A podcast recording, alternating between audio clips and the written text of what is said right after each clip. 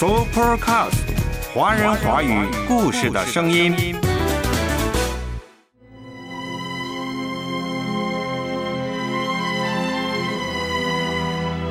一旦我们寄望于偶像，就是在对自己说：一旦我得到它，所有问题都会迎刃而解。那时，我的人生就真正有价值了。当代美国著名牧师提莫泰·凯勒的书《诸神的面具》。阅读，开阔视野，豁达心胸。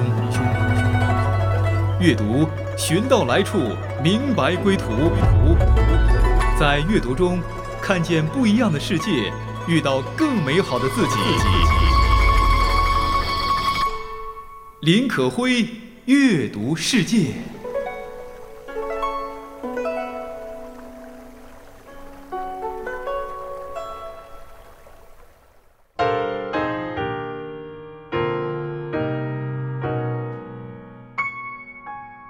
嘿，听众家人，你好吗？我是可辉，新年过得怎么样？时光已经到了二月十八日了，很多人都在工作岗位上开始努力工作了。生活恢复了正常，我们又开始面对生活和工作当中的许多烦恼了。什么是你心底里不可或缺的呢？什么是你人生必须要有的呢？若得到它，所有问题都会迎刃而解，你也会觉得人生有价值，自己活得有了安全感，心底有了满足感呢？很多时候，我们不知不觉间把希望寄托给了偶像，而非上帝。正如哲学家尼采在《偶像的黄昏》一书中所说：“在这世界上的偶像比真实的事物还多，因为人心本来是制造偶像的工厂。很多人把信心寄托在了成功、金钱、爱情和所谓的美好人生之上。很多人相信。”拥有了这些，就可以通往终极快乐。这些无形的却闪耀着的偶像，在人们寻求意义、保障、安全和满足的路上，占据了人心中极重的位置。我们依赖他们，信靠他们。但是凯勒牧师恰恰告诉我们，我们错把这些所谓美好事物当成了上帝。然而事实上，他们并不能真正的解决我们心底所求所需，所有我们曾经想要的美好之物，都有可能转化为我们心底崇拜的偶像，而最终他们会变成人手中的尘土，因为他们原本就是尘土，没有价值。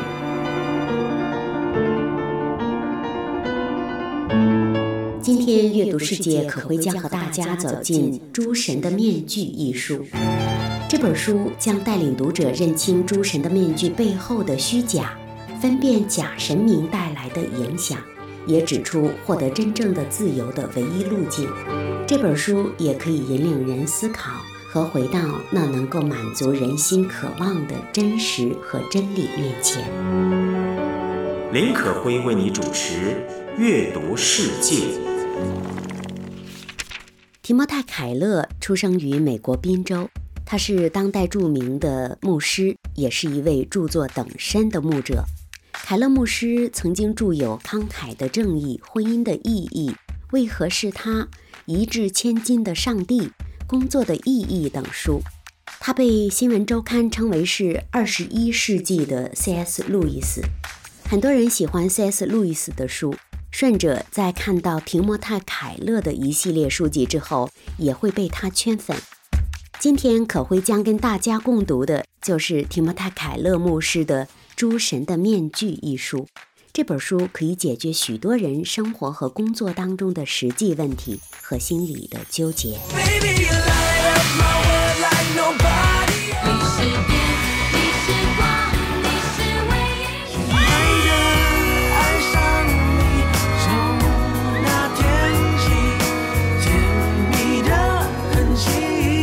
我们在生活当中不知不觉就会崇拜偶像了。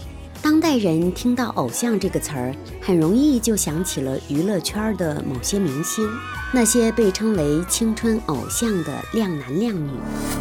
偶像这个词也可能令人想起古人向雕塑或者是神像跪拜的情景。如果论及偶像和职场的关系，偶像这个词儿又常作为修辞手法，形容一个人狂热的工作或者是利欲熏心。对成功或金钱的迷恋达到了痴迷的程度，这些都是“偶像”一词的合理用法。但只是经上所反对的那一强有力的偶像观念的缩影。其实，反对偶像崇拜是基督信仰的核心。圣经十诫作为世上最著名且最具有影响力的道德法则，第一条就是。禁止对偶像的崇拜。经文说：“除我以外，你不可有别的神。”什么是有别的神呢？诫命是这样说的：“不可为自己做偶像，也不可做天上、地下和地底下水中各物的形象，不可跪拜他们，也不可侍奉他们。如果我们向任何被造之物跪拜，”跪拜有隐含的意思，含有热爱、崇拜，甚至服侍；再有就是在它里面寻找意义，甚至超过了对神的追寻。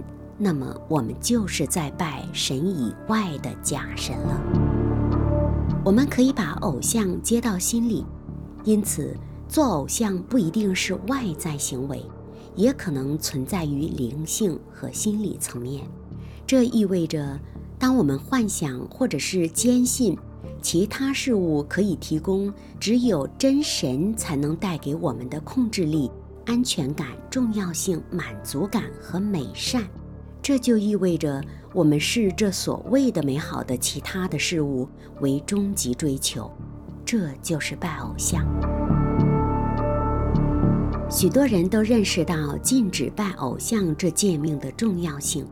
马丁·路德理解的极为深刻，他把拜偶像定义为在被造物中寻求只有神才能赋予的东西，因此他认为，即便没有宗教信仰的人也在拜神，他们相信可以赋予生命意义的某种观念或者能力，并且把他们视为神。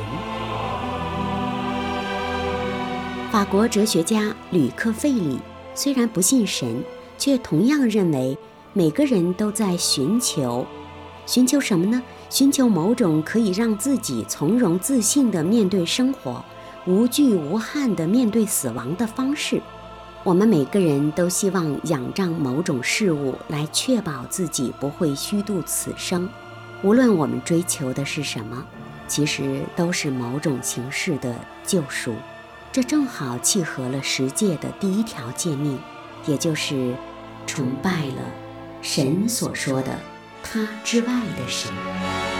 如果我们不崇拜真神，就会去拜别的神，也就是拜偶像。两者之间并没有留下中间道路可以解救我们。可辉在读圣经的时候，看到新约中使徒保罗。在雅典的时候，看到满城都是偶像，这里指的是摆放着的偶像。但是，当我们把握了经上所说的偶像的定义，尤其是对偶像崇拜的定义，就会发现每一座城市、每个人的内心里都充满了偶像，偶像几乎无处不在，甚至无孔不入，并且势力强大。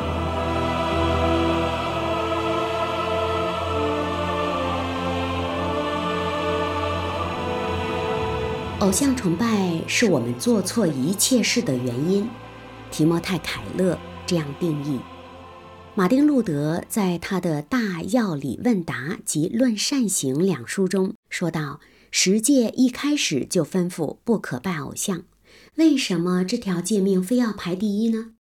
这就是因为触犯律法背后最基本的动机就是偶像崇拜。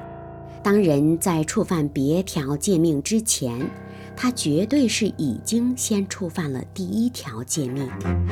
例如，你知道，在商务谈判中保持绝对透明会将你置于非常不利的位置，但是说些无足轻重的谎言可以避免不利。在这种情况下，如果你坚持说谎，或者说一些模棱两可的话来描述事实，就说明在你眼中，成功是比顺服神以及顾及邻人，也就是谈判对手的利益要更重要。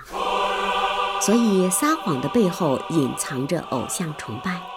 我们在生活当中常常会遇到他人甚至自己动不动就说谎的现象。为什么会撒谎呢？提莫塔·凯勒牧师说：“除非在我们心中已经先将某些事物的价值，比如别人的认可、自己的名誉、在别人之上的权利、经济上的利益等等，看得比神的话语、神的恩典。”和神恩典带来的喜悦更重要的时候，否则我们不会说谎。如果要改变说谎，秘诀就只有清除掉内心的假神。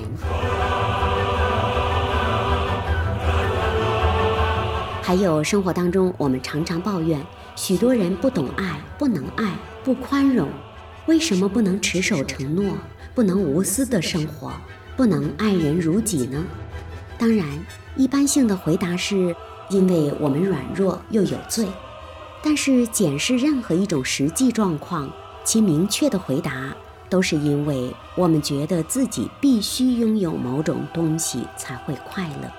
对我们的心而言，那个东西比神更重要。可以说，我们所犯的一切过错、损害别人的行为、不诚实的话语。不信守的诺言、自我中心等等，都是源于灵魂深处的一种信念，也就是有些事物对我们的幸福和意义而言，要比神的爱更重要。那么那些东西就变成了我们心底崇拜的偶像了。偶像崇拜之所以会影响我们的行为，就是因为它首先控制了我们的内心。仔细思考我们当下的生活、我们的工作、我们身边的人、我们一日三餐之间皮皮毛毛的事，到底是哪些在控制着我们的内心呢？那些东西可能悄悄地占据了我们内心极重要的位置。早就变成了我们心底的偶像。提莫塔·凯勒牧师在《诸神的面具》一书中也提到许多例子，比如二十二岁的安德鲁在家待业，因为他担心如果去仓库装卸箱子，他的人生将毫无前途。他会拿最低的工资做低人一等的工作，在亲朋面前颜面尽失，甚至连女朋友也会离开他。他一直想成为职业篮球运动员，所以他精心呵护这个梦想，幻想有一天在大学打篮球，那样他的人生就能走上正轨了。做低人一等的工作，没有面子，走上正轨的人生，这些都是表面的，内心里就是因为他把希望寄托给了偶像，就像开篇可会所读。一旦我得到它，所有问题都会迎刃而解。那时，我的人生就真正有价值了。这个他，若不是上帝，就是被我们视为拯救的某种东西，就是我们认为必须要有的、不可或缺的，加上双引号的偶像了。如果环境对他构成威胁，我们会因为无法遏制恐惧而吓得失魂落魄。如果某物或某人把它带走，我们会怒不可遏，甚至陷入绝望。个人偶像极大地推动和塑造着我们的行为，包括我们的工作、我们的生活。崇拜安逸和欢愉，会导致一个人工作怠惰，不能尽心尽力，工作没有成效。另一方面，对权势和赞赏的崇拜，会导致人们过度工作。或在工作当中表现的冷漠无情，或者去巴结讨好领导等等。控制狂有几种表现形式，包括强烈的忧郁、缺乏信任和深陷细枝末节。尽管我们对自己的偶像视而不见，却很容易看见他人的偶像，看见这些假神如何将人们带入焦虑、愤怒和沮丧的泥淖中。对你的思念是一天又一天，孤单的我还是没有改变，美丽的梦何时才能出现？亲爱的你，好想再见你一面。林可辉为你主持《阅读世界》。人心是制造偶像的工厂，这是神学家加尔文所言。在诸神的面具之后，有我们心底的偶像。今天可会跟大家共读的是当代著名牧师提摩太·凯勒的书《诸神的面具》。最爱你的人舍得我难过？在我最需要你的时候，没有说一句话就走。最爱你的人是我，你怎么舍得我难过？对你付出了这么多，你却没有感动过。我们在生活、工作、人际交往中，常常会不自觉地拜了偶像。到底该怎么认清心中的偶像，并把他们清除出去呢？《诸神的面具》这本书的最后一章就给我们提供了一些实际原则，可以帮助我们认清心底的偶像，并且把他们一一赶出去。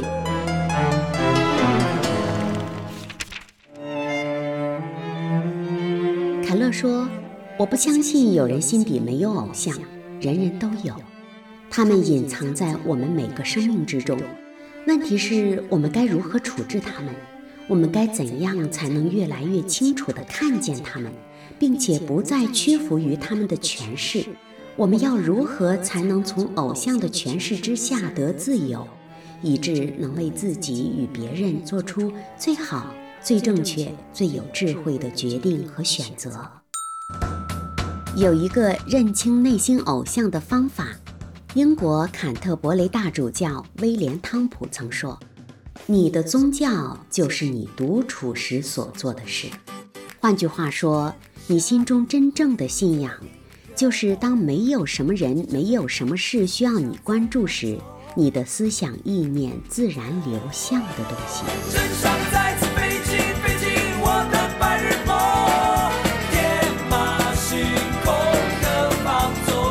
喜欢做白日梦吗？你梦到的是什么呢？无所事事时，你头脑中想到的是什么呢？你会想象自己当事业飞黄腾达时的景象吗？你会想象一些物质性的东西吗？比如大的房屋、漂亮的名牌车，或者是高级化妆品、包包，甚至某个你心仪的对象与你建立了关系吗？偶尔一两次的幻想或者白日梦算不上偶像崇拜，不过你应该问自己，在独处时会习惯性的想什么，让你一想起来，你心中感到快乐和舒畅的是什么？请不要担心我，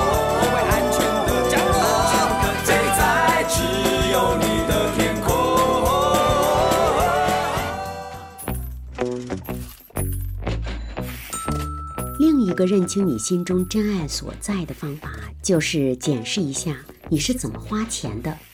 圣经说：“你的财宝在哪里，你的心也在哪里。”你的金钱会自然而然地流向你心中所最爱的事物，它们是什么呢？事实上，这个偶像的标志就是你为他花了很多钱，而且你还需要不断努力自制，不再为他花钱。就像使徒保罗所说：“如果神是你今世所最爱的，你就一定会把金钱奉献给福音事工、慈善机构，甚至贫困的人。”但是我们大多数人的花钱倾向都是在穿着打扮、代表着身份地位的房车，甚至子女的未来上。我们花钱的模式显露出了我们的偶像在哪里。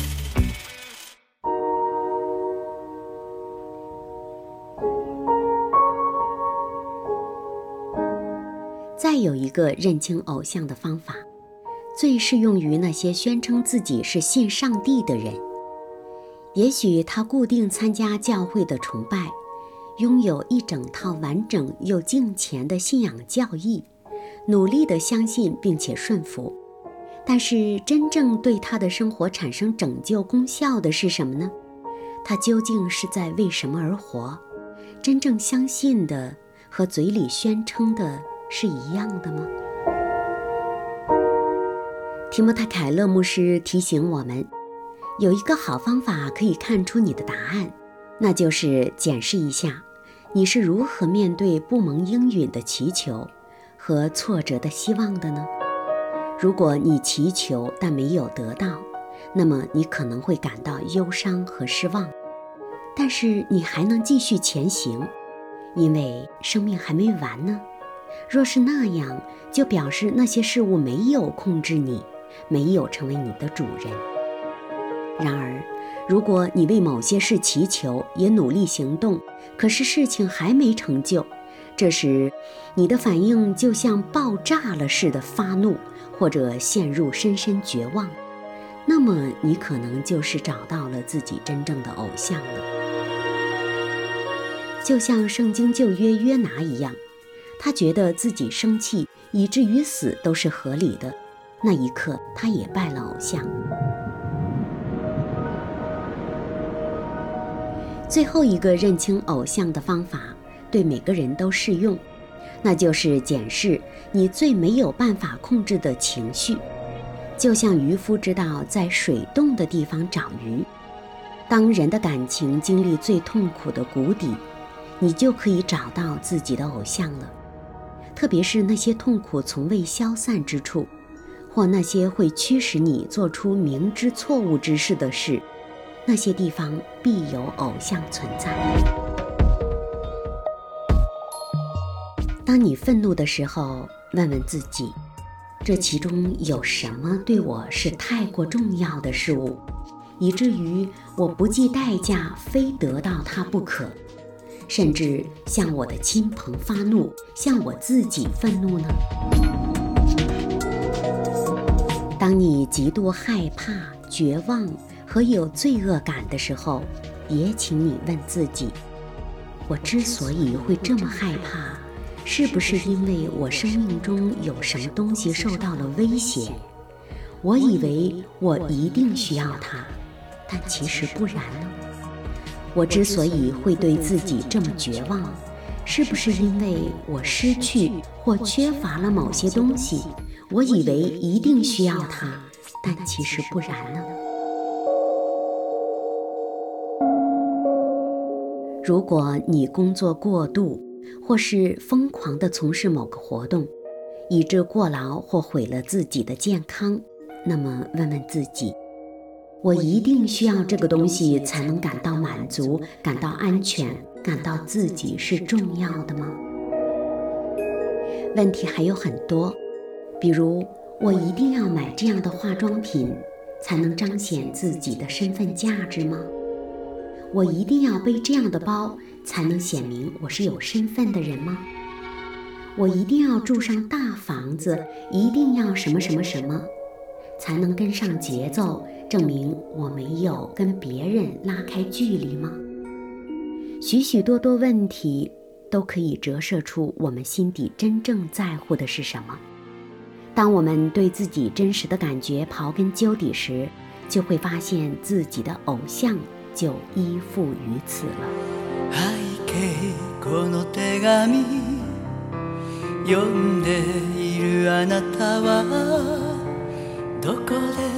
何をしているのだろう。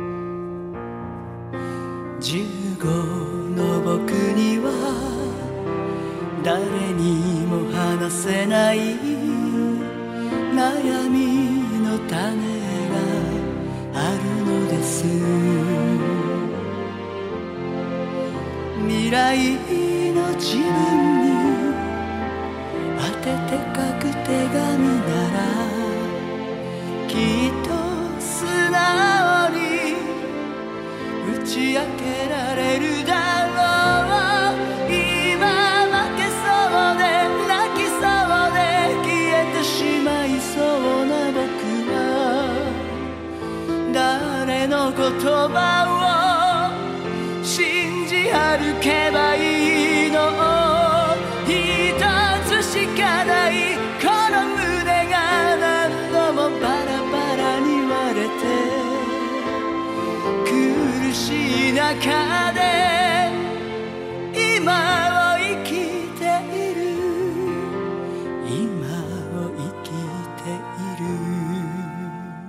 我们心底里有偶像存在，而且不止一个方面的偶像存在，那我们常常会把自己逼迫到痛苦的境地，没有安全感，没有自信。这样的时候，我们要折返身，回头寻找真正能给我们安全感、满足感、价值感的到底是什么。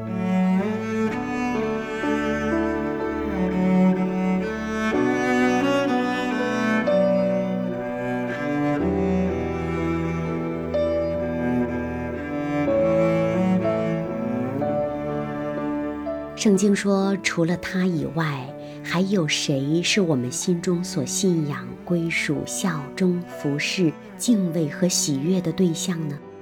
除了他以外，我们还能拥有什么真正的安全感、被接纳感、生命的稳定感呢？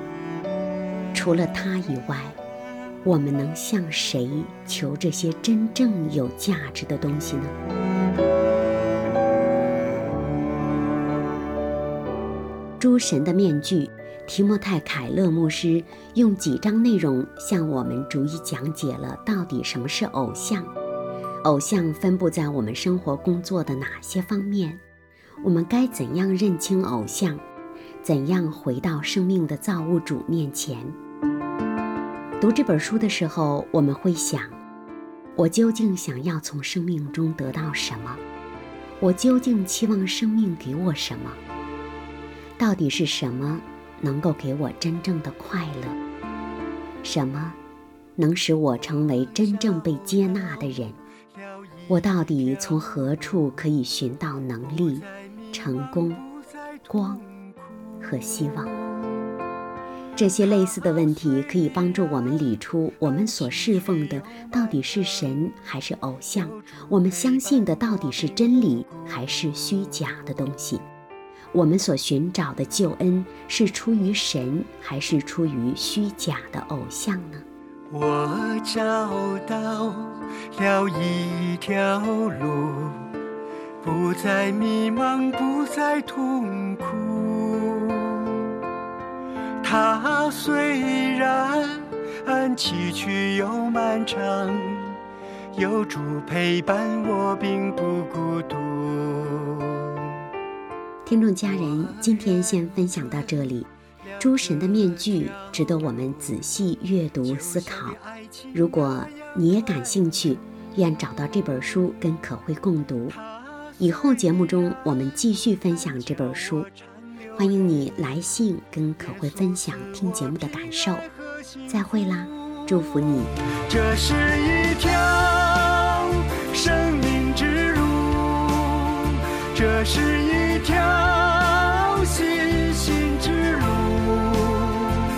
这是一条有心有祸的道路，这是通往天国之路，这是一条有心有祸的道路，这是通往天国之路。